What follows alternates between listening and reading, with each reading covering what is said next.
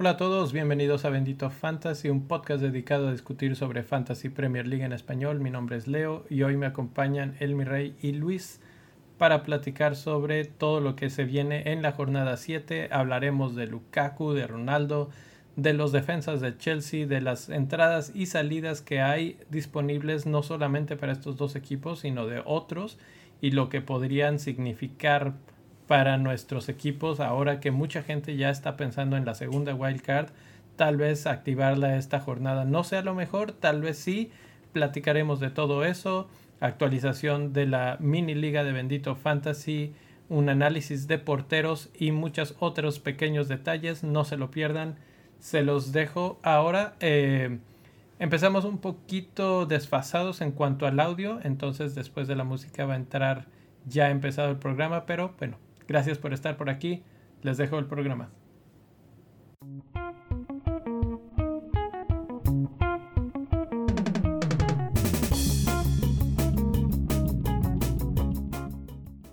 chamán del fantasy. Chamán del fantasy, eso nunca me habían dicho. Me habían dicho espantapájaros del fútbol. No andan muy errados. No, no hay, hay pruebas, ¿no? Hay pruebas de que jugador que tocas, jugador que no que se eche a perder, pero que pasa sus malas rachas, ¿no? Mientras está tu equipo, pero ¿cómo estás, Leo? La, pregunta que yo tengo es, ¿ahora qué hice? Quebraste a Joris, güey. ¿Quién? Joris, lo quebraste. No me digas que no es cierto, porque sí lo quebraste, güey. Bueno, señores, ¿cómo les fue esta semana? Luis, ¿cómo te fue? Bien, bien, bien. Este, creo que es después de dos semanas de flechas rojas, este es mi primer flecha verde, este, grande, digamos, escalé 200 mil lugares. Eh, del 700 mil tirando 800 mil. Ya estaba viendo como que el millón. Ahorita estoy en 502 mil. Hice 53 puntos. Ah, no me llevé ni un clean sheet en defensa, pero tuve buenos retornos en ataque, ¿no? Sar, Jota, que lo conservé al final, Salah y mi capitán, ¿no? Que fue Amaray Gray. Y al final, pues Antonio al minuto 90 pues nos regaló este cuatro puntitos y tres de bonus, ¿no? Creo que dejé a Marsal en, banca con su clean sheet, pero de ahí en más el equipo pues, pues sólido, ¿no? Y la verdad, pues por lesiones yo estoy viendo qué hacer con el, equipo la próxima jornada y pues ya hablaremos del Chelsea. Probablemente ahí esté como que una de las pistas, ¿no? Sí, es. Ah, a ti, Leo, ¿cómo te fue? Pues me fue ligeramente mejor que el promedio, 51 puntos. Eh, creo que bien, considerando que a mucha gente le fue mal, por lo que veo, lo que leo. Eh, me equivoqué de capitán. Tengo a Jiménez con ocho puntos, Antonio con ocho puntos y en el centro de mi delantera, Ronaldo con cuatro porque es el capitán. Pues no sé, lo hablamos mucho, pensamos que Antonio y Salah eran buenas opciones, ambos regresaron y Ronaldo eh, se quedó con las ganas. Eh, pues pasó el, lo que queríamos que pasara, que hay un penal para Manchester United y pues que lo tira Bruno. ¿Cómo vieron esa, esa rutinita de Martínez para distraer a Bruno? ¿Cómo vieron que Bruno lo tira y no Ronaldo? ¿Y qué, qué opinan? ¿Lo va a seguir tirando Bruno o aquí se murió? Luis. Ah, pues eh, creo que pues ya tenía que haber pasado, ¿no? Que Bruno fallara un penal con el United, no porque estuviera cristiano, sino porque estaba metiendo todos. Creo que a algún futbolista le tiene que pasar eso. Es, eso sí, lo de la escena con, con Emiliano Martínez y todo este ritual que, que, hace que incluso pide que Cristiano lo tire, pues pone presión al, al, que lo tira. Y al final, pues se está viendo, ¿no? Las costuras y la tendencia con Bruno, ¿no? De ser un jugador, un jugador de fantasy que te daba 8 o 10 puntos. Si a lo mejor metía este penal, se llevaba los tres bonus ahora va a ser un jugador que probablemente se lleve dos, cuando mucho cinco, y si llega a fallar ese tipo de cosas, pues lo tenemos con un cero, ¿no? Como lo fue esta semana. Sí, que, eh, o sea, bueno, aquí lo interesante o lo que, lo que yo pondría sobre la mesa y que he visto por ahí que se ha discutido es, a ver, Bruno falla el penal, Ronaldo está dos pasos atrás, Martínez está apuntando a Ronaldo diciendo, tíralo tú, tíralo tú, que lo tire él, yo lo quiero a él, etcétera, etcétera, etcétera. Y Ronaldo, de hecho, hay un momento en el que dice, no, lo va a tirar él y se acabó, ¿no? Según Solskjaer, esto se decide antes del partido y ya está puesto. Y ahora la pregunta es, ¿lo vuelve a tirar Bruno en la que sigue? ¿Sí o no? Hay una, una corriente de pensamiento que dice, Bruno lo debe de seguir tirando porque pues sería así como que demasiado fuerte que le digan, ah, no, ya fallaste uno después de haber metido los anteriores 12, entonces ya, eh, te desechamos por completo en casi todas tus principales funciones y este y ya llegó la nueva estrella, entonces tú ya bye. Entonces por ese lado, pues sí. Por el otro lado, pues tienes un cobrador que también es muy seguro para los penales. Eh, aparece en los momentos importantes y que probablemente no lo habría fallado con todo y la, la gran actuación de Martínez ahí distrayendo, etcétera. Probablemente Ronaldo no lo fallaba. Entonces, pues entra esa, esa balanza. Pero si tomamos en cuenta que Bruno siga pateando, si vuelve a patear el que sigue, eh, pasa lo contrario a lo que mencionabas, ¿no, Luis? Que pues exactamente dices, ok, Bruno ya se convierte en el, pero tiene penales, entonces tiene opción de hacer puntos de fantasy de repente. Eh, de repente también comparten los tiros libres, y por ahí Bruno podría obtener puntos. Lo malo es que cuesta demasiado caro como para considerarlo en nuestros equipos, además de Ronaldo, además de Lukaku, además de Salah, pero bueno, pues esa va a ser la gran, la gran nota, ¿no? Que dependiendo de quién tire el siguiente, es si sí o no Bruno está completamente acabado para nuestro fantasy. Claro. Este, mi rey, ¿qué opinas? Y también cómo te fue en Pono, en tu equipo de fantasy. Yo, yo creo que fue muy desafortunado para Fernández y muy afortunado para Martínez, eso es lo que yo creo. Este, independientemente de lo que haya pasado al final, creo que desafortunadamente para Martínez, desafortunadamente para Fernández, perdón, no se le hizo meter su reciabo penalti con, con el Manchester United. Creo que se me, así, se me haría, así como dice Leo, se me haría una medida demasiado estricta sacar a, a este, a, a, Fernández de los penales. Sin embargo, creo que Solskjaer podría poner una, una medida de, de, un partido los va a tirar, si se decide antes del partido, obviamente, sería uno, un partido los va a tirar Cristiano, otro partido los va a tirar Fernández, como para irlos intercalando, porque Sol Jagger no puede poner ahora sí que todos los huevos en una sola, en una sola canasta, ¿me explico? Mm. Entonces, este, creo que después del este precedente que ya tenemos de que Fernández sí puede fallar, fallar penales, este, que sí es humano, que no es una máquina de, anotar penales. Este, creo que a partir de este momento va a marcar un parteaguas entre, probablemente se van a estar rotando los tiros de penales. Así como lo dices tú, Leo, de que a veces comparten tiros libres. Este, entonces creo que, creo que esto se va a empezar a, a dividir un poco más porque obviamente no, no es el único elemento del Manchester United que puede anotar penales.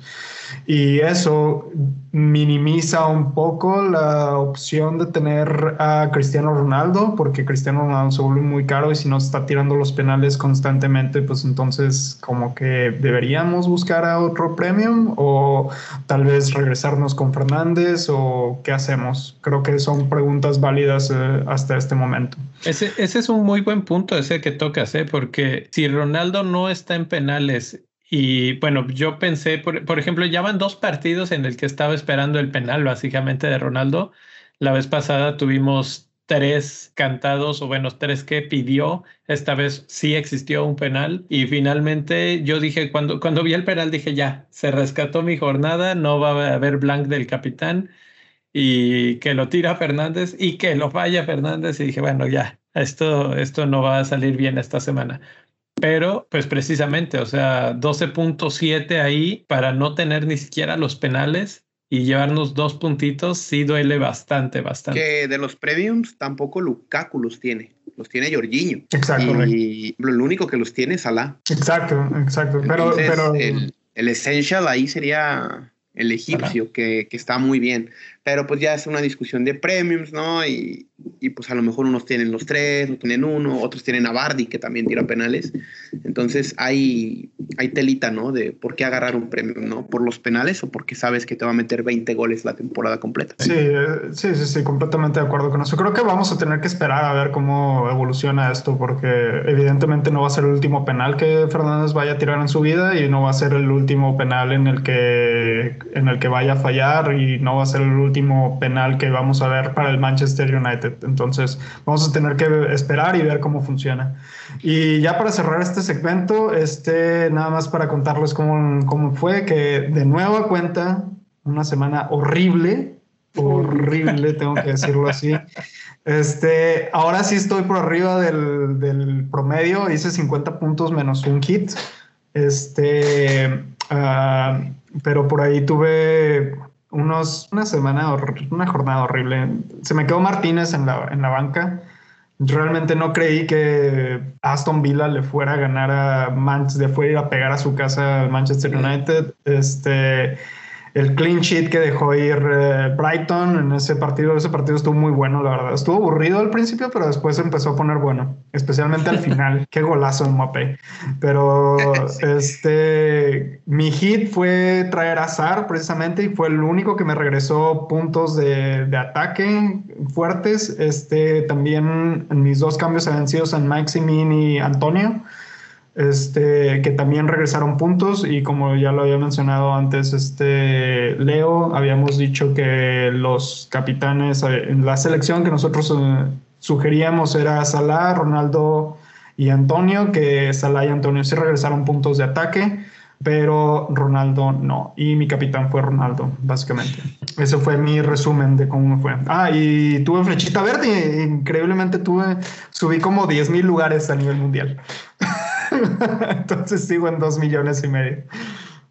Sí, sí, subiste porque te digo, eh, cincuenta y tantos puntos que dices que tuviste, es eh, por arriba del promedio y ahorita como hay, hay una especie de template muy fuerte, cualquier jugador que te saque del template y que le vaya bien, le, te, hace brincar. Y la diferencia es, tan corta. fue 43, o sea, hablando de una jornada, esto fue muy malo, porque el average en la 1 fue de 65 casi, ¿no? Y, eso te habla, pues, de que se va a ir mermando. Yo creo que va, va, a haber una donde lleguemos incluso a los 30 de average, porque no siempre vas a tener a los mejores jugadores. Sí. Así es. Pero bueno, vámonos con a ver cómo se está moviendo el mercado porque tenemos un chorro de cosas de qué hablar. Entonces vamos a ver cómo se está moviendo el mercado. Leo, Luis, tienen los micrófonos. Ok, arrancamos con, con las compras. Ok, bueno, pues se va a notar una tendencia muy, muy blue, muy a, a lo Thomas Tuchel, pero vamos del 5 al 1. Lugar Lukaku, a cuarto lugar Rudiger, tercer lugar Antonio, segundo lugar Marcos Alonso y en primer lugar mediocampista por el que mi rey hizo un hit, Ismail Azar. Todos estos jugadores por arriba de los 200 mil compras. Entonces estamos hablando de que apenas está moviendo el mercado, están viendo el calendario y están viendo la forma, porque Sar es un jugador en forma. No sé qué opinen de estos cinco jugadores. Definitivamente lo que, lo que se viene la fiebre azul, así como literalmente. Este, Lukaku es el cambio ideal por Ronaldo debido a los fixtures. Este, Rudiger este, es el cambio ideal por Cho, que se lesionó. Eh, Antonio, bueno, Antonio viene con una racha impresionante en Fantasy. Alonso, el mejor defensa, yo creo que hasta ahorita de, de la Premier. Creo que es el que más me gusta, sinceramente, ahí peleando de cerca con Trent pero creo que Alonso es el, es el mejor defensa hasta ahorita. Y Sar, bueno, Sar ha sido todo un fenómeno y hasta literalmente es el tren de Sar y hay que subirse ahorita porque luego se llega a la estación y cuando te quieres subir ya no hay, ya no hay puntos de ataque. Leo. Eh, yo creo que se está equivocando la gente. yo creo que no es el momento de traer a Sar. O sea, bueno, todavía le queda un buen partido. El Leeds parece que está jugando a que le metan goles y, todos le han hecho daño, entonces no hay, no hay mucho que discutir ahí. Pero para la jornada 8 se complica horrible. Es Liverpool, Everton, luego Southampton y luego otra vez Arsenal, Manchester United, Leicester, Chelsea, Manchester City. Complicadísimo el calendario de SAR. O sea, yo ya estaría pues viendo. Por, por 6.3 que cuesta, a lo mejor conviene, ¿no? Un poquito más. Sí, había dicho Jera en la semana, eh, de hecho él es de los primeros que lo trajo, o su doble dígito, de que ya estaba pensando en venderlo. Tiene un punto, ¿no? O sea, enfrentar jugadores, o sea, Liverpool y Everton que vienen muy bien, pues a lo mejor tu equipo de fantasy no aguanta dos blanks seguidos, pero por precio creo que él y Rafinha son los, los mejorcitos, ¿no? de 6.5 Precisamente por eso, precisamente por eso, porque Rafinha está dando tan buenos resultados y cuesta más o menos lo mismo. Y Rafinha tiene a Watford, Southampton, Wolves, Norwich, Leicester Spurs, o sea, tiene muchísimo mejor calendario. No entiendo mucho, o sea, como que se están más bien dejando llevar la gente por la forma y por los resultados muy, muy de la última jornada, de las últimas dos y no están viendo a futuro. Y eso pues es la, el pequeño manchita, digamos. Creo que, todavía tiene una más. Unos sí y unos no, porque también están los que trajeron a Chelsea. Ah, no, sí. Bueno, ahí hablando de SAR, los de Chelsea, pues totalmente entendible. Eh, Antonio también, muy bien. Y él creo que todavía, incluso con, con partidos complicados, puede regresar puntos. Entonces los otros cuatro, muy bien y vamos a platicar de fondo con los de Chelsea, entonces no nos entretenemos con eso. Eh, rápidamente, los que han sido vendidos para, para financiar esta compradera, eh, igual de abajo para arriba, aparece ya Cristiano Ronaldo, no sé si en mi tabla eh, ahí en la que tenemos en vivo, sí señor. Cristiano Ronaldo está Banford, Fernández, Torres y Luke Shaw. ¿Le sorprende? Lo, lo, mencioné la, la, semana pasada que muchos decían, no, es que el precio Ronaldo, que no lo vuelves a comprar. Y les dije, lo van a vender para traer a Lukaku. Y ahí está. Ya es el quinto más vendido esta semana. Y apenas estamos en el inicio de esta nueva ola de Chelsea. Yo creo que el cambio de Ronaldo se ve reflejado, influenciado también por la, por el hecho de que no tiró el penal, ¿no? O sea, como que sí es como que el cambio ideal debido a los fixtures que tiene Manchester United y que a Chelsea básicamente se le pone pavimentadito y planito el, recorrido a partir de aquí. Creo que influenció mucho a la gente que lo está vendiendo la falta de tener penales. Pero esa es una, esa es una opinión mía. Eh, evidentemente hay algo más detrás que la gente está considerando para traer a, Lukaku justo en este momento. Yo la verdad es que no traería a Lukaku en esta, me esperaría hasta la siguiente por el hecho de que Manchester United enfrenta a Everton, pero pues no sé. ¿Qué opinan ustedes? Este, yo creo que también se está dejando ver como que la segunda ola de wildcard, gente que todavía conservó su wildcard, caso mi rey, que ya está pensando en activarla, precisamente por el terreno de Chelsea. ¿no? Chelsea tiene rivales de categoría 2 para abajo en el FDR. Entonces, pues a lo mejor un doble Chelsea, un triple Chelsea, como se está viendo en los fichajes, pero lo de Ronaldo sí es inexplicable, ¿no? Probablemente me espere a que el mercado diga, ¿sabes qué? Va a bajar el jueves. Y si va a bajar de precio, me va a quitar profit. Entonces, a lo mejor si me traigo a Lukaku para conservar ese dinero, ¿no? Sabiendo que Lukaku va a seguir subiendo. Y pues atacas, te vas con como con la, con la plebada, ¿no? Como dicen los sinaloenses. Pero. Saludos a Sinaloa. Ándale.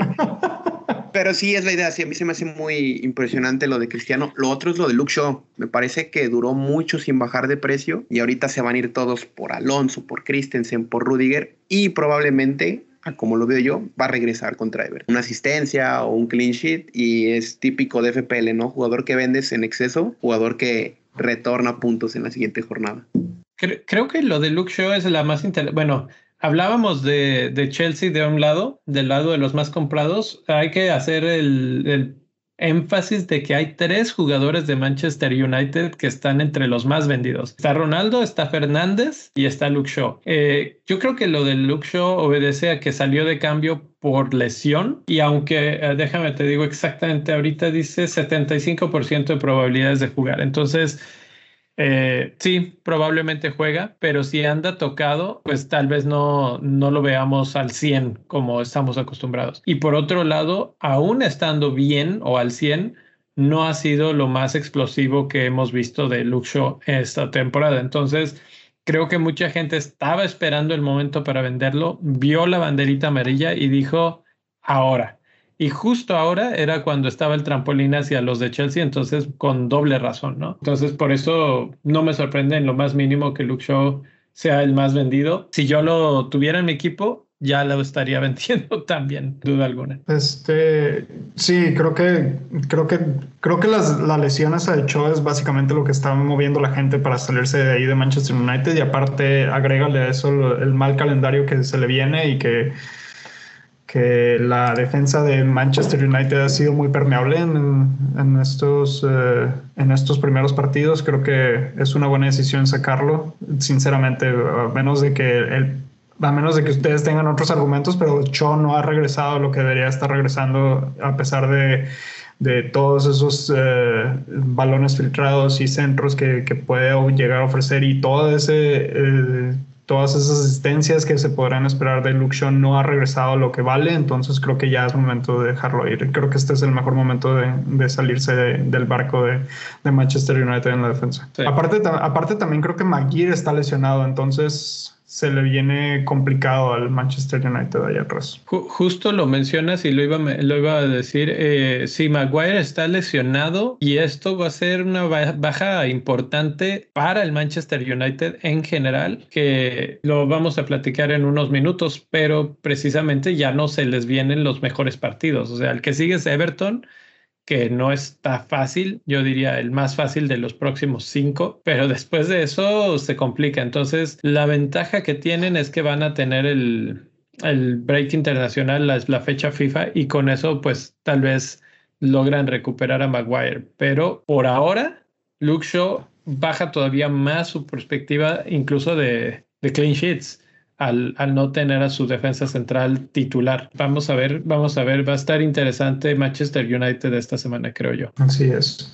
Y hablando de este defensas, mi rey, el siguiente tema, ya pasando de esto de las compras y ventas y todo, es que hay otro defensa lesionado. Esta vez es del Liverpool y es el favorito de todos, el defensa más caro del fantasy. Y me sorprende que no esté entre los vendidos. Me sorprende y no. Yo no lo no propongo la venta de, de Trent Alexander Arnold, pero hace rato en el Discord me venías con esa noticia y les decía así que está, según la nota, es tres semanas fuera y tu reacción fue chin. Tal vez tengo que hacer un menos cuatro. Ya un poco más frío. ¿Todavía piensas en ese menos cuatro? Ay, bueno, mira, es que esto me cayó como balde de agua helada, sinceramente, porque yo ya había hecho mi cambio libre, mi cambio gratis que, que tenía y era precisamente para sacar a otro lesionado. Entonces eh, tuve que sacar a Rhys James porque no va a estar por las siguientes tres semanas aproximadamente, esperan. Y ahora con esto, este, que a a este a Trent Alexander Arnold. Hoy avisaron también que tal vez le den unas tres semanas también entonces ya inclusive ya confirmaron que ni siquiera se va a ir con la selección de Inglaterra. Entonces pues hay que hacer el cambio y la verdad es que yo en este momento no quiero hacer no quiero utilizar mi wildcard todavía lo quiero usar durante el break internacional porque eh, así lo tenía planeado y aparte se han venido muchas lesiones ahorita que seguramente para, el, para después del break internacional van a estar de regreso, entonces quiero aprovechar ahí mi wildcard para poder traer a otros jugadores. Entonces yo creo que en este momento lo podría dejar así, no arriesgarme, pero no tengo banca, entonces necesito, necesito hacer un menos cuatro para poder al menos garantizar que, que voy a tener algún retorno. La pregunta es ¿por quién? Porque porque no sé si valdrá la pena venirte con dos eh, defensas de Chelsea para una jornada y luego hacer wildcard o, o, este, o invertir en algo más, no sé realmente. ¿Cuál, cómo, ¿Qué opinan ustedes? Claro, yo tengo la perspectiva diferente porque también no tengo, pero dos cosas, ¿no? Creo que la wildcard me dio efectivo, me dio este, milloncitos en el banco y lo otro, este, tengo banca que juegue. A lo mejor está Marsal de, de Wolves, pero con ese presupuesto puedo subirlo por un jugador del Chelsea. Y no me interesa vender a Trent. De hecho, me interesa vender a Jota, porque ya volvió Firmino. Entonces, sí entiendo, sí entiendo la preocupación, pero siendo el defensa más caro del fantasy, para mí conservarlo no es tan descabellado, porque a lo mejor si aguantas la primera bajada de precio, pero yo creo que a la segunda va a ser hasta que te den el free transfer y a lo mejor ahí ya, es, ah, ¿sabes qué? Se recuperó antes o no sé, este, ya puede volver a jugar. Son ese tipo de cosas que en el fantasy te juegan mucho, ¿no? Como las lesiones. Ya fue el año pasado con Grealish, Y ahora pues, pues mi rey tiene dos problemas con dos laterales y uno que quiere de laterales en FPL, te den asistencias y te den goles, ¿no? Entonces sí entiendo eso. Yo lo conservaría más que nada porque tengo reserva. Si no, sí lo hubiera vendido. Bueno, y por ejemplo, ahorita que mencionabas eso de... de... Se me fue la palabra. De los laterales. Sería el cambio ideal entonces sería traer a otro defensa de que juegue por el lateral también y que me regrese los mismos el potencial puntos de ataque por Trent. Y si no hay me lo quedo o qué onda porque también va a pues influenciar mucho la bajada de va a bajar va a bajar de precio. Trent va a bajar de precio a ver, qué, bueno que lo están mencionando Quiero, quiero hacer aquí el paréntesis porque no, no va a bajar de precio. Cuando un jugador aparece con la banderita de lesionado, eh, se bloquea su precio. Entonces no va a bajar de precio. Aun cuando lo vendan, va a quedar congelado. Y eso es un punto importante. A, Luke Shaw trae ese handicap. Si no, yo hubiera bajado a 5.4, 5.3. Pero... ¿es, por, eso entonces? Así es. Entonces eso es un punto importante a mencionar porque mucha gente se va a asustar y va a decir, no, es que el precio, es que tenemos mucho dinero atado aquí, etcétera, etcétera. A ver, y, por eso los que nos están siguiendo en, YouTube van a poder ver eh, que la imagen de Trent está acompañada por el calendario de los siguientes partidos y precisamente lo que mencionaba Luis, ¿no? O sea, Trent es el defensa más caro, no va a estar tres semanas, que también hay que considerar que tres semanas son tres semanas de tiempo real, pero no tres jornadas porque vamos a tener la fecha FIFA. Entonces ahí como que vamos a ganarle una al tiempo, ¿no? Y probablemente esté de regreso para la fecha 8. Tiene en esta jornada el Manchester City, que de todas formas no esperaríamos muchísimo de, la defensa de, de Liverpool. Ya vimos que andan más o menos endebles si Brentford les metió tres, pues no esperaría que se fueran en blanco contra el City. Entonces, por ese lado no perdemos mucho. Por el lado de la jornada 8, que tal vez se, se pueda llegar a perder, bueno, ahí era contra Watford, ok. Y la que sigue es contra Manchester United en el clásico de Inglaterra. Entonces, eh, son tres jornadas que igual puedes sobrevivir sin, sin Trent y no, no sufres tanto en cuestión de puntos. Eh, tampoco creo que lo vaya a comprar mucha gente, entonces no se te va a ir el precio hacia arriba, que se te haga incomprable. Y puedes utilizar el dinero que te deja Trent para moverte hacia activos de Chelsea que tienen mucho mejores partidos que estos tres que ya mencioné y pues mejorar tu equipo por varios lugares. Obviamente el problema es que si ese dinero lo esparces en tu equipo, luego recuperar a Trent va a ser muy complicado. Pero si nada más lo dejas ahí en el banco y mientras tanto tienes a un Rudiger, a un Christensen, a un eh, Alonso, cualquiera de estos jugadores de Chelsea, te da una muy buena opción que sí está activa y que tiene mejores partidos y dinero para manejar tu equipo. Yo creo que la clave está en que Klopp aprendió a gestionar lesionados, ¿no? Por la temporada pasada. Entonces, al primero que se le siente una molestia, sabe que tiene fondo de armario de momento. O sea, hasta Milner puede jugar Neko Williams o Simicas, que también juega banda cambiada. Para los que todavía lo tienen, pues a lo mejor ahí puede aparecer. Pero vamos a ver esto con Liverpool muy seguido, ¿no? Está pasando con Firmino, va a pasar con, con Trent. Si le llega a pasar a Salah, lo va a gestionar igual, yo creo. Y, y así va a ser, ¿no? O sea, en Liverpool hay que, si están todos sanos, para mí son candidatos al título y a, que generen muchos puntos, a que sean de los top scorers de fantasy, ¿no? Pero si no, pues también hay que saberse mover entre el mercado. Que está Alonso, ¿no? Que es lo más fácil. Yo pensaría en Aspilicueta, evitar rotaciones. Cancelo está muy bien. Rubén Díaz está muy bien. Hay jugadores premium en defensa que, que llaman la atención. Exacto, e, esa es la otra. Ah, mencioné a Chelsea, pero ahí está eh, Manchester City que en la 8 tiene a Burnley, en la 9 a Brighton y en la 10 a Crystal Palace. Estaría perfecto como para moverse a Cancelo, que es hoy por hoy uno de los mejores defensas en cuanto a puntos del fantasy. Y sí, obviamente vamos a extrañar a Trent y lo queremos de regreso y vamos a tener esa ansiedad de no tener a Trent en el equipo, pero para eso están los cambios, para ir moviéndote de un lado a otro de tal forma que tu equipo sea lo más óptimo posible y no nada más tenerlos ahí porque les tenemos ese aprecio especial, ¿no?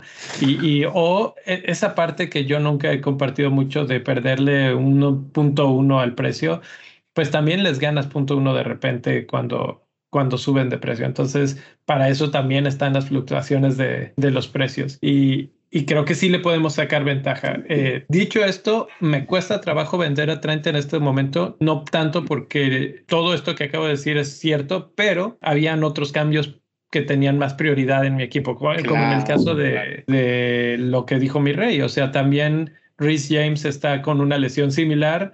Por ahí se dice que si la lesión de Rhys James es más grave, puede llegar a ser hasta 56 días de baja. Si no es tan grave, que es lo que parece, puede ser una semana nada más. Y yo incluso pensaría que el segundo mejor activo de Chelsea en defensa después de Alonso es Rich James. Entonces, eh, casi casi que yo digo, no sé si lo hubiera vendido esta semana. Tal, tal vez en este caso porque mi rey no tiene banca, si es justificable, pero eh, de otra forma, si lo tienen, tal vez guárdenlo y traten de gestionar esa banca con un Marsal o algo así como lo tiene Luis. Bueno, y si hay gente que está en mi situación, por ejemplo, que tenemos nuestra wildcard y pensamos utilizar nuestro wildcard, ¿no sería buena idea vender a Trent y traer a un defensa de Chelsea para hacer doble defensa contra Southampton y luego en la jornada 8 regresar a Trent con la wildcard? arreglarlo todo y sí, sí, sí. De hecho, los que tienen la wildcard en estos momentos tienen esa ventaja, ¿no?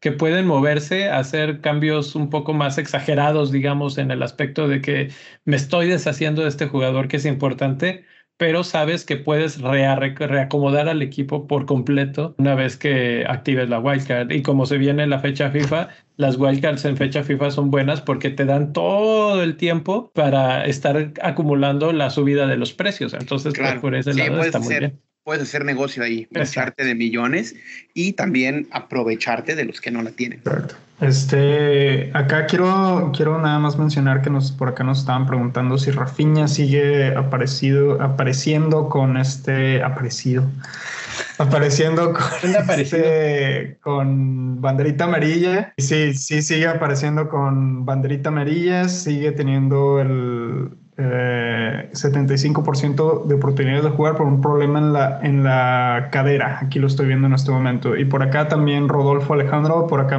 primero me decía que no, que no hiciera el menos 4 y ahorita ya me está diciendo que sí, que sí haga el menos 4. Así cambian las cosas. Seguramente si el Niel no está oyendo, ya cambió y ya lo volvió a meter unas dos veces en su equipo. Claro, claro. Eh, lo de Rafiña, pues así estaba la semana pasada, ¿no? Con esta medio duda y aún lesionado dio un masterclass en el partido que tuvieron. Eh, todavía tienen otro partido bastante accesible contra Watford. Entonces, si lo tienes yo no lo vendería. Si no lo tienes, pues igual no lo compres ahorita. Hay que esperar un poquito. Todavía tienen varios partidos ah, suficientemente accesibles, entonces hay oportunidad para traerlo más adelante. Eh, incluso con las wildcards, hay que esperar también la fecha FIFA. Tiene espacio, pues, para recuperarse de esa lesión. Entonces, sí. También pregunta Mauri en los comentarios desde Santino, Lima, Perú, que pues, también, igual que mi reino, no tiene banca y necesita dos cambios y mismo dilema, ¿no? Menos cuatro wildcard. Yo creo que se quedó como cantada, ¿no? Así como de, puedes jugarte un menos cuatro aquí o a lo mejor el transfer normal y en la fecha FIFA metes wildcard y, y hacer dinero y, y equipo. Entonces, a lo mejor es el tip más sano. Si quieres usar la wildcard de una vez, pues también es válido, ¿no?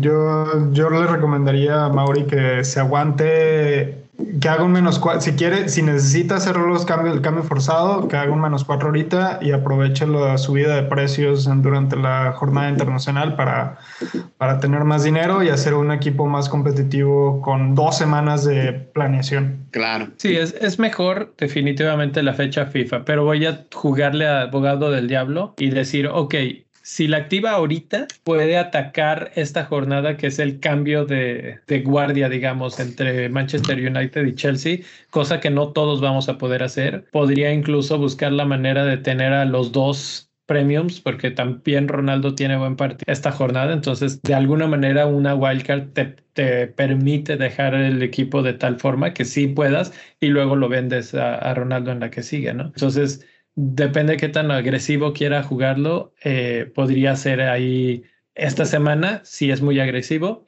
o si es más bien a la defensiva y no perder tanto ranking, pues entonces sí, un menos cuatro y corregir eso ah, la semana que entra. Esto es, como la pues selva, esto es como la selva, ¿no? Eres como un león cazando su presa. Tú decides ir rápido, lento. Entonces, pues ya, porque si te esperas la próxima semana, también está el tren del City. Entonces, yo nomás dejo eso ahí, ¿no? Ahí, ahí está. Bueno, de trenes, mi rey, ¿ibas a decir algo? No, iba, iba a hacerle el cambio al siguiente tema, que es básicamente el, calendario de los premiums, que nos deja perfecto para ir planeando esto de las wildcards y toda esta la planeación que, que íbamos haciendo. ¿Y tú, tú qué ibas a mencionar? Precisamente eso, que hablando de trenes, pues aquí esta gráfica nos muestra un poquito los trenes de los principales equipos de los que nos importa eh, originalmente esta gráfica la hicimos hace un par de jornadas para la jornada 4 y la tenía ahí guardada y dije, vuelve a servir porque justamente en ese momento hablábamos de que a Chelsea se le iba a presentar esta rachita desde las 7 hasta la 11 de buenos partidos. Eh, y tendríamos que voltear a ver a quién se le presentan los malos partidos. Y en este caso es Manchester United y pues eh, por ende también a, a Ronaldo. Pero lo mencionó Luis muy atinadamente hace un segundo, al Manchester City se le abre una mini ventanita de la 8 a la 10 y realmente es que Manchester City no necesita tampoco ventanas verdes para que les vaya bien, ¿no? Ya lo demostraron esta semana contra Chelsea que hicieron un gran partido, dominaron de pe a pa todo el juego y solamente al final Chelsea tuvo un poco de gerencia, pero realmente City fue el mandón y puso la mano en la mesa y dijo, aquí estoy. Y pues ya es segundo lugar de la tabla general por detrás de Liverpool, que Liverpool es el que tiene un poco más salpicado todo, ¿no? Es, es como que rojo, verde, amarillo, rojo, verde, es, es por todos lados pero encontrar ahí los caminitos a través de esta, de esta gráfica nos puede ayudar a visualizar cuándo sí y cuándo no meter estos cambios importantes. Eh, ahí aparece Lester y hay que ver que Bardi es el segundo delantero con más puntos esperados en las próximas jornadas. ¿eh? Y no lo hemos mencionado, nadie lo pela, nadie lo toca. Este fin de semana hizo tres goles, uno en portería, entonces en portería propia. Entonces, eh, por ahí podríamos estarle echando el ojo de la 13 a la 16, que, que ya no son tan buenas para Lukaku. Entonces hay entradas y salidas muy interesantes para todos estos jugadores. Creo que lo de Bardi se asemeja mucho a la temporada de la 18-19, en donde irrumpió mucho y fue hasta el 9-0 donde lo trajeron. Creo que la gente se va a esperar hasta que Leicester gane de esa forma, porque empataron contra el Burnley, ¿no? Barley, Bardi está rindiendo, pero no están ganando los Foxes, están jugando mal. Y para lo que tienen, como Barnes, Daka y Enacho, preocupa. Entonces creo que por eso no lo están viendo. Dice Kevin que el City viene enojado después de la derrota contra PSG. Le creo. De hecho, me da miedo porque soy de Liverpool y probablemente pachen. Y, ahí hay activos interesantes, ¿no? Kevin De Bruyne, ya hemos mencionado la defensa. Y ojo con Jack Grealish, ¿no? Que no está viendo banca.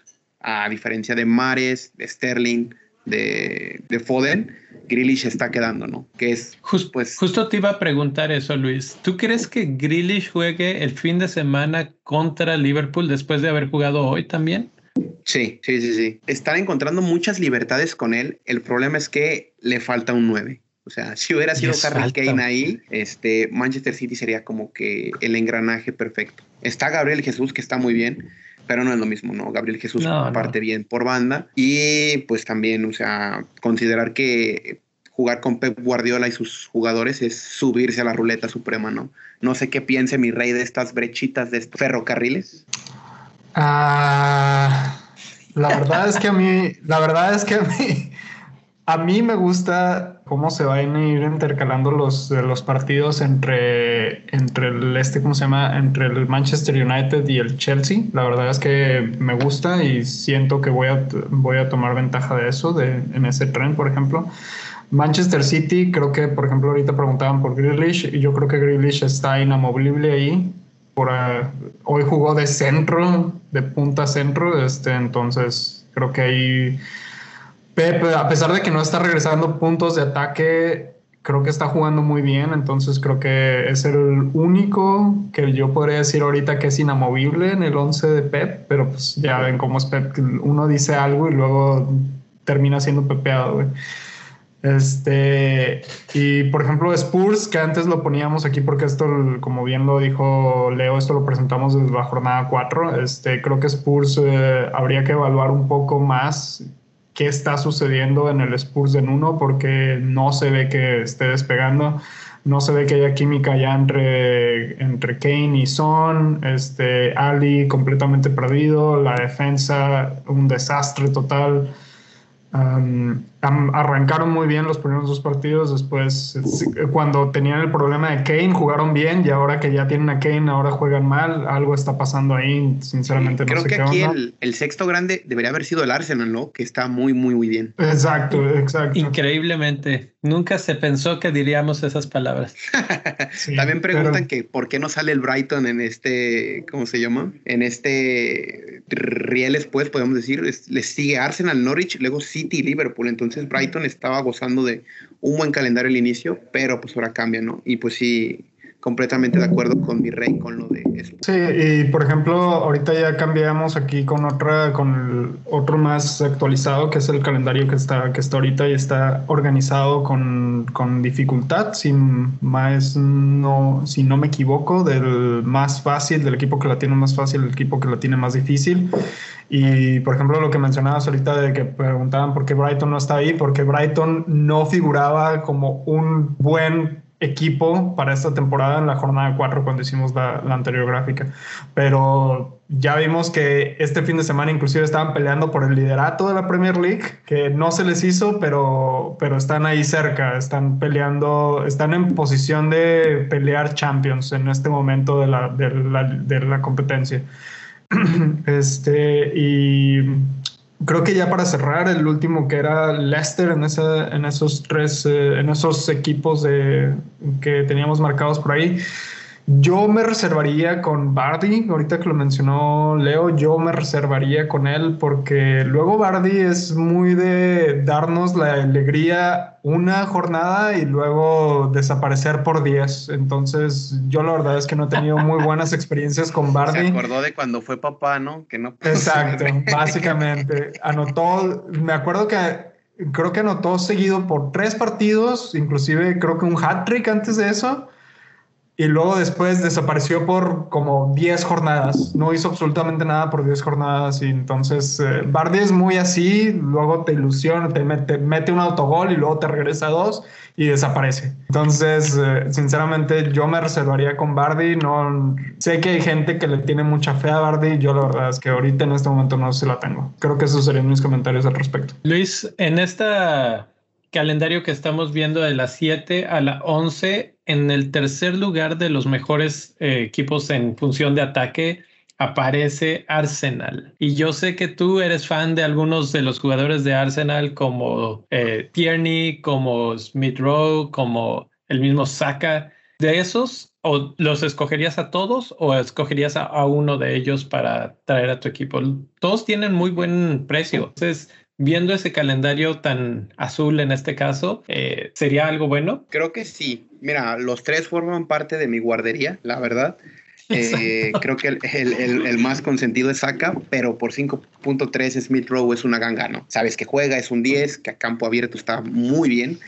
Y si quieres solidez defensiva, Creo que el mejor es White. Yo tengo a Tierney porque ya lo he tenido en temporadas anteriores, pero por calidad, precio y porque aparece en bonus, Ben White es la opción. Son liberadores de presupuesto. Uno no pensaría tener un jugador del Arsenal por 4.4 o 5.3, cuando temporadas anteriores Ozil estaba en 8, en 9, Alexis estaba en 10.5. Eh, entonces, son tiempos diferentes para los Gunners que, si me lo permites, Ramsdale tiene que ver con eso, ¿no? Mucho lo criticábamos, pero le cambia mucho la cara a este Arsenal. ¿Sí crees? ¿Tan malo era Leno? No, porque también Leno es de mis consentidos, pero se acopla al, al, modelo de juego. O sea, ellos juegan muy asociativos y Ramsey es bueno con los pies.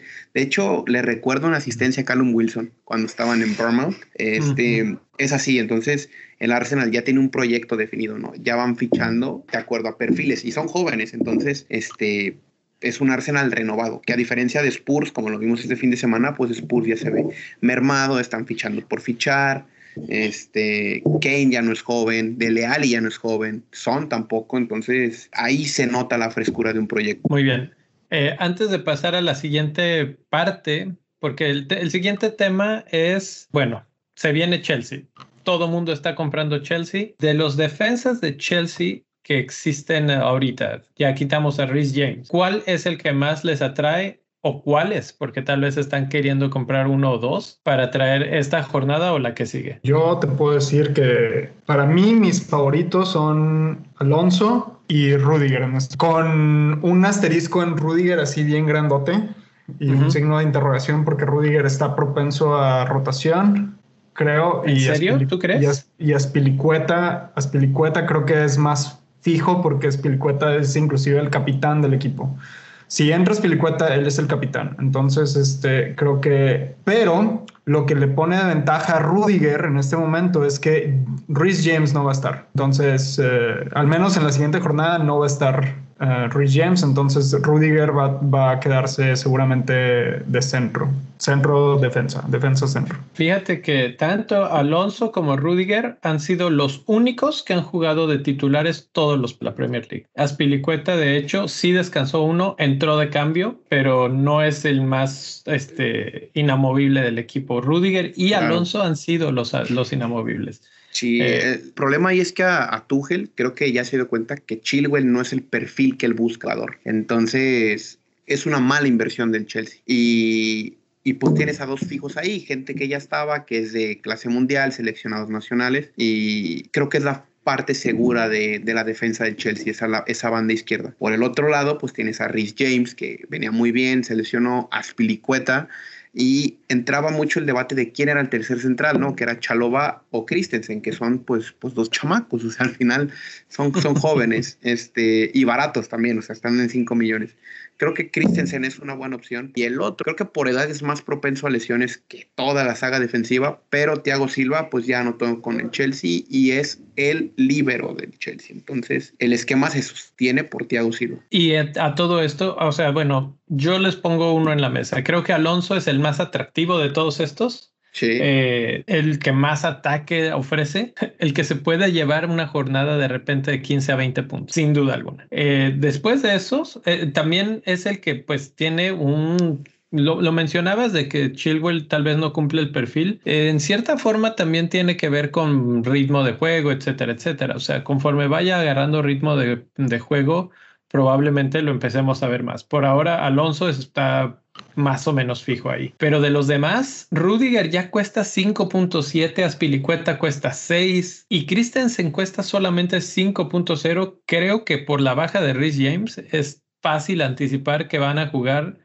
con Rudiger, Christensen y Aspilicueta en, en, la banda. Entonces, este, pues Christensen es, la entrada más barata a esa defensa que no lo estás buscando en ese caso tanto por el ataque, sino por los clean sheets que se te pueden ir acumulando. Pero Tuchel es tan, Tuchel es tan, tan, tan, tan, tan impredecible que estoy seguro que vas a traer a Christensen y ni siquiera lo va a meter, güey. Exacto. Pero aquí, va a, quién va a meter? ¿Qué Tiago va a estar? O sea, va a estar Tiago, Rudiger, Christensen y en las bandas va a estar Alonso y Aspilicueta, no tiene de otra, o sea, no hay más. ojo, ¿quién lo dice? Lo dice Leo. Entonces, una vez uno de esos sale, sale manchado, pero.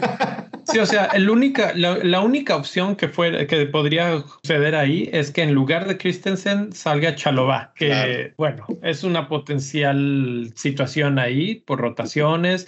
Eh, yo lo único que diría es hay que esperar a que jueguen en su partido de Champions y ver quién juega, cómo juega, cuánto juega y que no se lesionen. Pero por, por, lógica y por lo que hemos visto en los partidos anteriores, creo que Christensen sí va a ser el que va a estar ahí. No, no le veo problema, ha jugado y ha jugado bien. Entonces, eh, creo que no, no tenemos que tener tantas dudas en ese aspecto. Yo por lo que no traería a Christensen más que nada es porque no es a largo plazo. Es, eh, es un en el, en el tiempo que James no esté, pero si James nada más se va por tres semanas, en cuanto regrese, Christensen sí es el que baja, Aspilicueta se recorre a, la línea de tres y James vuelve a su puesto en la banda.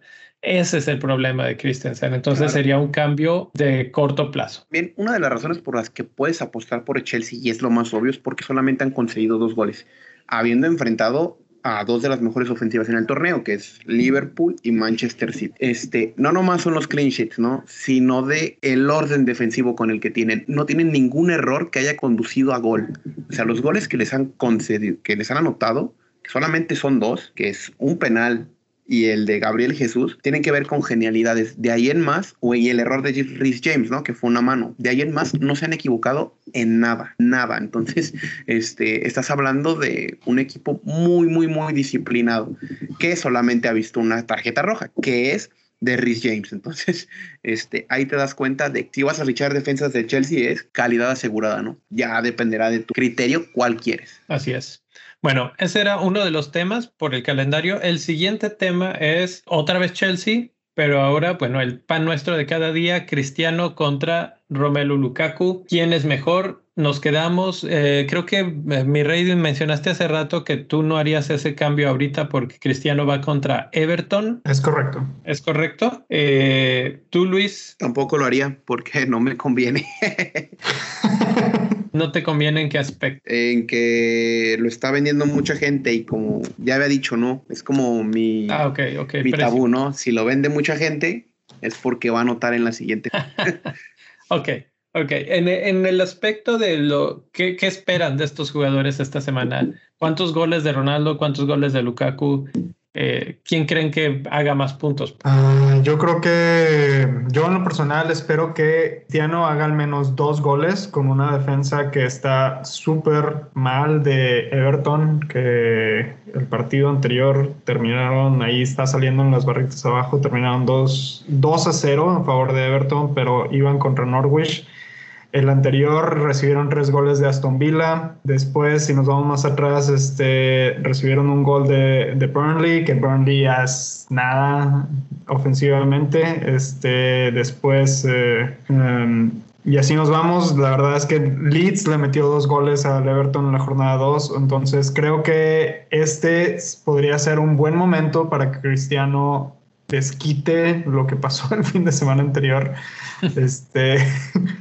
Eh, creo que es una buena oportunidad para que Cristiano Ronaldo se termine de afianzar ahí. Lo único que no le veo positivo al Manchester United es que pareciera que, que Greenwood, este, Cristiano y Fernández están jugando cada quien para su lado, como que no hay mucha comunicación en el equipo, como que están jugando muy individualistas, eso es lo que estoy tratando de decir.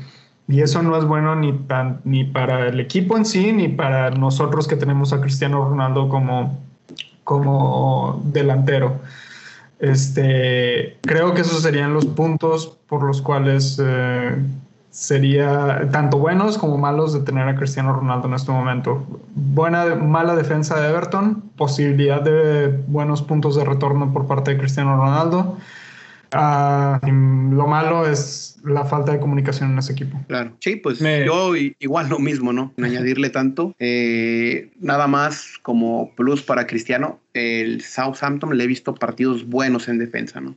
Como el partido contra el Manchester. Sería lo único. De ahí en más, realmente opino lo mismo que el Mirrey. Eh, fíjate, yo, yo viendo los números de los dos, creo que Lukaku tiene un potencial más alto de puntos y a partir de ahora que empiezan sus buenos partidos, eh, se van a no, creo que se va a notar, llevan el mismo número de goles. El XG es un poco más alto de Ronaldo, pero en todo lo que tiene que ver con probabilidades de asistencia, es mucho más alto para Lukaku. Y como dicen, eh, Manchester United es un equipo más partido y Lukaku tiene un mejor equipo alrededor y se acompaña mejor y los hace mejores. Entonces, por ese aspecto, creo que Lukaku vale la pena. Eh, los oigo siempre muy preocupados por el precio y no les preocupa el precio de Lukaku, que se empieza a convertir un poco más complicado de traer. Eh, supongo que porque el cambio de Ronaldo es fácil de hacer, es más caro Ronaldo, entonces no, no es tan complicado, pero Lukaku va a subir de precio pronto si sigue comprándolo, ¿no? Y sobre todo para la siguiente, que ahí sí ya creo conviene mucho más tener a Lukaku que a Ronaldo. Y creo que a partir de aquí vamos a empezar a Creo que, creo que esta es la última jornada que podríamos mantener a Cristiano Ronaldo. Obviamente, si tienes, el, si tienes la, la transferencia libre y, y, quieres o necesitas hacer el cambio de Cristiano a Lukaku, que no creo que sea un cambio súper necesario, la verdad. Este, creo que esta es una buena jornada para hacerlo. Yo en lo personal lo voy a aguantar porque básicamente pienso hacer wildcard la siguiente jornada durante el break internacional. Entonces, y aparte ya, ya gasté mi transferencia libre porque tenía que hacer otros cambios en, el equipo. Creo que, creo que hacer el cambio ahorita, si no lo necesitas, te estás pensando jugar un hit aquí de un Cristiano o un Lukaku, creo que es un lujo que te podrías aguantar una jornada si tienes alguna otra, otra situación que, que solucionar en tu equipo. lo voy a poner así. Si, tiene, si tienes tu cambio libre, no lo has usado, quieres traer a alguien del Chelsea, ¿compras a un defensa o a Lukaku? ¿Sí qué, perdón? Ah, Tienes tu cambio. Un defensa. ¿Eh? Sí, es un defensa. Es que, es que ese cambio, puedes, como dice mi rey, lo puedes esperar una semana más. Claro. yo, estoy de acuerdo con, con eso. Nada más lo pongo ahí para, para ver qué opinan ustedes también. Claro. Eh, bueno, pues una vez más hemos concluido la sección Lukaku versus Ronaldo. Eh, nada más quiero mencionar antes de pasar a la siguiente parte eh, dos cosas. Una, que Alfredo Álvarez comenta algo en el chat que es bastante relevante, que nos olvidamos de Callum Hudson Adoy, que también juega por esa misma banda. Depende de lo que quiera hacer Tuchel. Eh, si quiere ser más defensivo, va a jugar con Aspilicueta, pero si quiere eh, atacar más los partidos, probablemente entre ahí Hudson Adoy en la ecuación. Tal vez yo lo vería más desde el punto de vista de un sustituto a medio partido y no tanto como titular, pero ahí sí nos podría sorprender Tuchel. Y lo otro que quería mencionar es, eh, bueno, pues estamos, acabamos de llegar a los 100 suscriptores en YouTube y si no han estado, si no, se han suscrito, pues es el momento de romper esa barrera y ser el 101 y hacernos muy, muy felices y muy contentos de que llegaron ahí. Y pues obviamente les recuerdo que si les está gustando lo que han oído hasta ahorita o si cualquier cosa no les ha gustado, de todas formas vayan y le peguen al, botón de like, eh, porque todavía no han subido lo suficiente esos, esos numeritos. Entonces, bueno, les agradecemos a los que están por aquí platicando con nosotros y eh, les agradecemos también que, que, vayan y le peguen al botón de like. Eh, último, el Patreon o el Club de Bendito Fantasy. El mes pasado, Julio ganó esta pequeña liga que tenemos o subliga VIP, que es la, liga en la que hay premios en, en especie, en efectivo o de, alguna forma. Eh, todos los que están en la liga de Bendito Fantasy pueden participar si están en, la, en el nivel de banca de Patreon. Entonces, para los que ya están, pues ahí es la oportunidad de ganar. Es mes con mes, no importa en qué lugar de la mini liga vayas, si el mes de octubre te va mejor que a los otros que están suscritos en ese nivel, te llevas el premio. Mientras más gente haya en ese nivel, más grande es el premio. Entonces, pues ahí queda la invitación. Patreon.com, diagonal bendito fantasy, que obviamente eso les incluye todas las otras situaciones y beneficios, como por ejemplo eh, la entrada al Discord, que es pues la, la clásica, ¿no? Pero bueno, ya demasiado de comerciales y de agradecimientos y cosas. Vamos a la última cosa que ya no es sobre Chelsea, ya no es sobre los premiums, es sobre la portería, que precisamente en el Discord hablábamos con algunos de los que nos están siguiendo ahí y me decían, vamos tal vez por las wildcards, tenemos que empezar a, a pensar en porteros, ¿no? Porque hay gente que ya se cansó de, de Sánchez, que precisamente aquí hay dos gráficas de información sobre los porteros. Una es minutos por bonus points y puntos. ¿Quién, ¿Qué porteros llevan más? Y si vemos al portero que lleva más puntos es Ederson, que tiene el peor ritmo de bonus points de todo el fantasy básicamente porque no tiene actividad. Está sentado en el poste echándose una piña colada mientras todo sucede del otro lado de la cancha. Eh, si están más abajo, eh, casi todos están en el grupito entre 5 minutos y 6 minutos por bonus points, pero ahí encontramos a jugadores como Allison, como Lloris, como Sa, como Raya, que son buenos porteros que han demostrado bastante buenas cosas y que están en esa zona alta de la, de la cantidad de puntos. Luis, ¿tú cuál tienes de portero en estos momentos? Ah, Luis tuvo que salir. Ah, bueno, mi rey. Este, yo tengo a Martínez y a Sánchez en este momento. Que de hecho me, arrepiento por no haber puesto a Martínez en las últimas dos jornadas, porque eso hubiera, me hubiera ido muy bien. Martínez, déjame lo encuentro rápidamente. Martínez está en la zona alta de los puntos, pero no tan alta en cuanto a situaciones de, que le generen bonus points. Es más lento para generar bonus comparado, por ejemplo, con Guaita, que cuesta menos y que está generando más rápido esos puntos de bonus points. Eh, Guaita está peleando esa zona de la, de la situación en cuanto a puntos. Entonces ahí están De Geas a Martínez más o menos similar en ese, en ese renglón. Porteros que no queremos definitivamente son, por ejemplo, Steer, que mucha gente lo tiene como su segundo portero, pero la verdad es que Steer eh, no, no está para nuestra portería o Kepa, que por ahí aparece porque sí ha jugado, ha jugado uno que otro partido. Krull, otro partido que para, otro portero que para nada. Nick Pope, me, me sorprende un poco que de plano ya no es el mismo. Lo mencionaste hace rato, mi rey. Eh, ya no es el mismo Burnley de antes. Tampoco es el mismo Burnley rocoso que, que era imposible de meterle gol. Ahora ya ni eso. Em, en bonus points anda más o menos ahí Pope, pero no suficientes puntos como para justificar su precio. Entonces me alejaría de él. Eh, en el aspecto de cuánta gente tiene a, los, a cada portero, Sánchez sin duda es el número uno. 25% del fantasy lo tiene. Eh, o sea que si le va bien, pues a una cuarta parte del fantasy sonríe, pero si le va mal empiezan las frustraciones.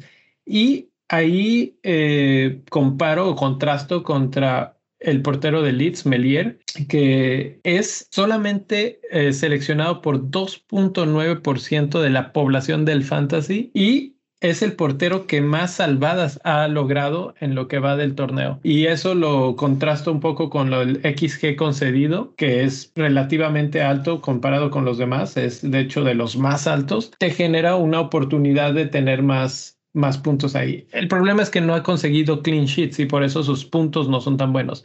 Pero recordemos que Leeds tuvo partidos complicados.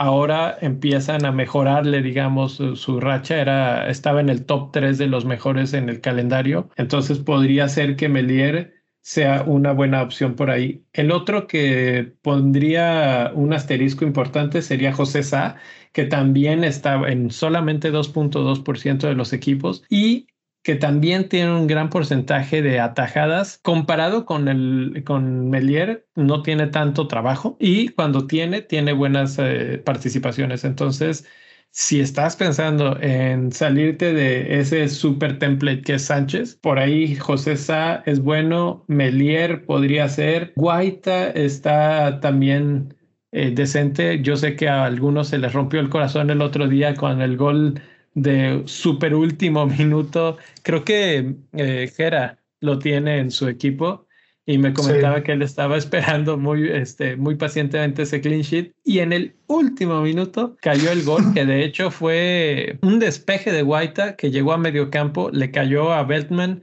Beltman simplemente lo, lo rebotó a la delantera de nuevo y Maupay lo termina en gol. Es una cuestión de tres toques y que Fue, que terminó en gol. fue, un, fue un golazo, la verdad. O sea, fue muy buen gol. Tanto la jugada como la reacción de Maupay, la verdad es que Maupay se dio como figura internacional haciendo ese, ese toque. De hecho, yo me quedé viendo el post, los comentarios después del partido y lo felicitó este, ¿cómo se llamaba este jugador del Arsenal? Ay, se me olvidó. También es francés. Se me acaba de ir el nombre, lo tenía en la punta de la lengua y se me fue el nombre.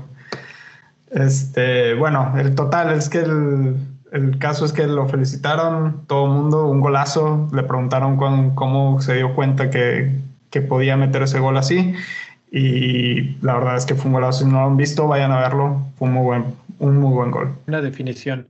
Sí. Bueno, pues ahí está un poco de, de datos de los porteros. Tú, mi rey, eh, aparte de los que ya tienes, ¿hay alguno que te, haga pensar, ya que tú, tú, todavía tienes la wildcard, que te haga meditar sobre movimientos ahí en la portería. Sí, de hecho, yo ya venía viendo, o los tengo en el watch list, por así decirlo. Tenía a Meslier, a Sa y a, y a Guaita, los tenía en, el, en la mira.